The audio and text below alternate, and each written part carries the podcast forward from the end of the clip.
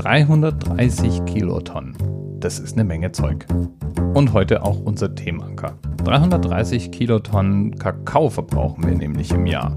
Und das ist ja mal genug Anlass, um sich mal kurz anzugucken, wovon wir da eigentlich reden. Gemeint ist natürlich dieses braune Pulver, aus dem man auch dieses leckere Getränk zubereiten kann. Doch wo kommt denn das her? Das braune Pulver, das wir Kakao nennen, ist das, was übrig bleibt, wenn man die Samen der Frucht des Kakaobaums fermentiert, röstet und trocknet.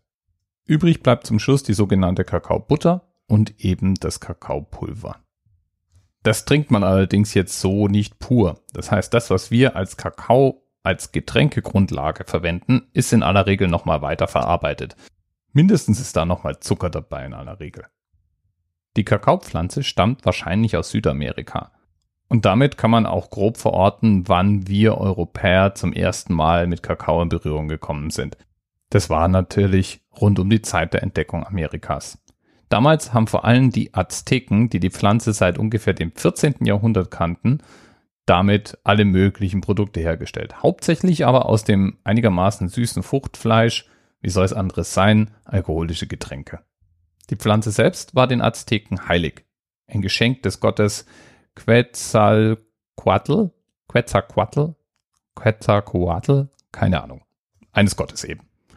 Und war gleichzeitig Zahlungsmittel, Grundlage für verschiedene Gewürztränke, für Alkoholiker und eben auch dem, was man heute vielleicht noch am ehesten als Kakaogetränk beschreiben könnte.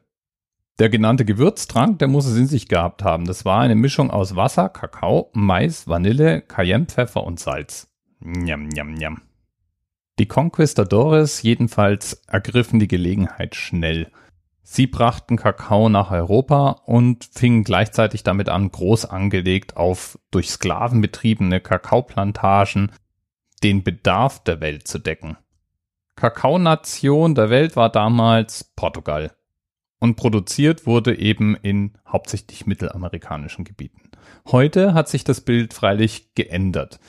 Mit Abstand den Großteil der Kakaoproduktion weltweit wird von der Elfenbeinküste bestritten, gefolgt von Indonesien, dann Ghana, Nigeria, Kamerun und dann erst sind wir wieder auf dem amerikanischen Kontinent mit Brasilien.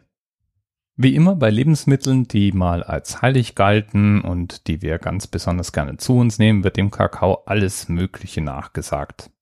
Ein Aphrodisiakum soll er sein, aufhellend soll er auf die Stimmung wirken, Macher soll er machen und so weiter. Tatsache ist, es gibt irgendwas um die 300 verschiedenen Inhaltsstoffe und jawohl, da gehört auch Koffein dazu. Aber davon verhältnismäßig wenig. Und dann war irgendwann in den 2000ern der Kakao mal ganz groß in der Presse. Lebensverlängernd soll er wirken und gesundheitsfördernd. Das behauptet zumindest der Harvard-Professor Norman Hollenberg, der die Todesursachen und den Kakaokonsum in einer Ecke Südamerikas an der Ostküste Panamas miteinander korreliert hat. Das heißt also, er glaubte einen Zusammenhang gefunden zu haben zwischen Kakaokonsum und einem gesunden Leben oder einem späten Tod. Und jawohl, diesen Zusammenhang schien es zu geben. Allerdings kann man leider aus gleichzeitig auftretenden Effekten, also Korrelation, nicht immer rückschließen, dass es da auch einen echten Zusammenhang im Sinne von einem Ursache-Wirkungsprinzip gibt. Und so ist es auch beim Kakao gibt einige Zweifel daran, dass der Kakao wirklich eine große Wirkung auf unsere Lebenserwartung hat. Aber zumindest mal auf so Dinge wie das Langzeitgedächtnis, zumindest das Langzeitgedächtnis von Schnecken, scheint Kakao eine direkte Wirkung zu haben. Die wurde zumindest mal experimentell nachgewiesen. Und sowas hat doch sicherlich auch eine lebensverlängernde Wirkung, oder? Aber es gibt natürlich eine ganze Bandbreite an möglichen Wirkungen. Zum Beispiel haben Schweizer Kardiologen dunkle Schokolade mit über 70 Prozent Kakaoanteil als süßes Aspirin bezeichnet. Und das auf einer Jahrestagung der amerikanischen Herzspezialisten in Chicago 2006, wo sie ganz genau darlegten, wie die bioaktiven Stoffe in dieser dunklen Schokolade dafür sorgten, dass Blutplättchen sich weniger verklumpten. Das ist dann die dunkle Schoki. Die ist gut. Äh, Entschuldigung, falls du Schweizer bist. Ich kann deinen Dialekt nicht wirklich. Ich höre ihn nur gern und ich würde ihn so gerne richtig sprechen können. Und dann ist Kakao auch noch ein Traum für all jene, die sagen, Antioxidantien sind gesund für dich. Denn 50 Gramm dunkle Schokolade haben ungefähr so viel Antioxidantien wie 15 Gläser Orangensaft oder sechs reife Äpfel, sagt zumindest die Wikipedia. Und sowas kann doch gar nicht schlecht sein.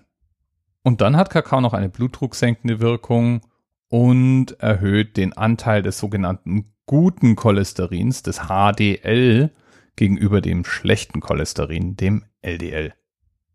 Okay, ich muss mehr Schokolade essen.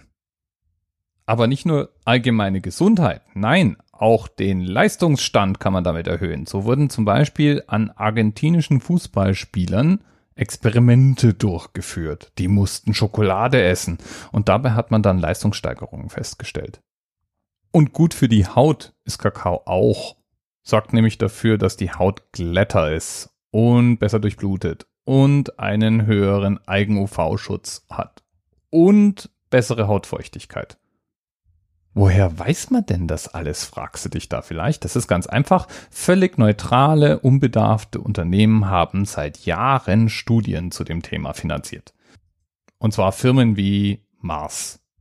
Die wollten ja nachweisen, dass sie wirklich mobil bei Arbeit, Sport und Spiel machen und haben deswegen in Studien feststellen lassen, dass zum Beispiel Schokoriegel gut für die geistige Leistungskraft von älteren Menschen ist oder eben gut für die Haut.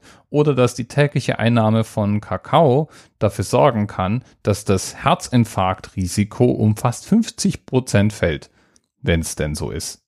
Und konzentrationsfördernd ist er auch noch, der Kakao. Oder die Schokolade mit dem Kakao.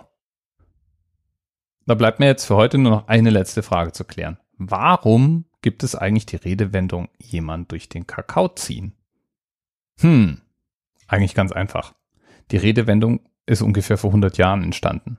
Und damals hat man die Leute noch nicht durch den Kakao gezogen, sondern durch die Kacke. Man hat sich also über sie lustig gemacht und speziell deswegen, weil man sie nicht leiden konnte. Allerdings ist Kacke schon ein sehr derbes Wort.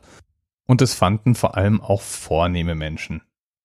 Luise Beatrice, kannst du dich bitte etwas gepflegter ausdrücken? Diese unflätige Wortwahl raubt mir noch den letzten Nerv.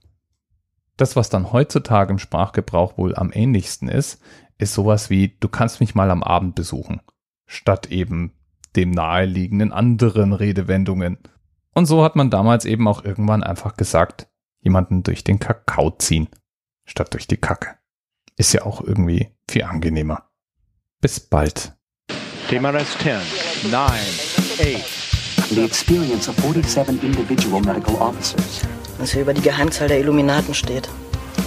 Und die 23. Und die 5. Wieso die 5? Die 5 ist die Quersumme von der 23.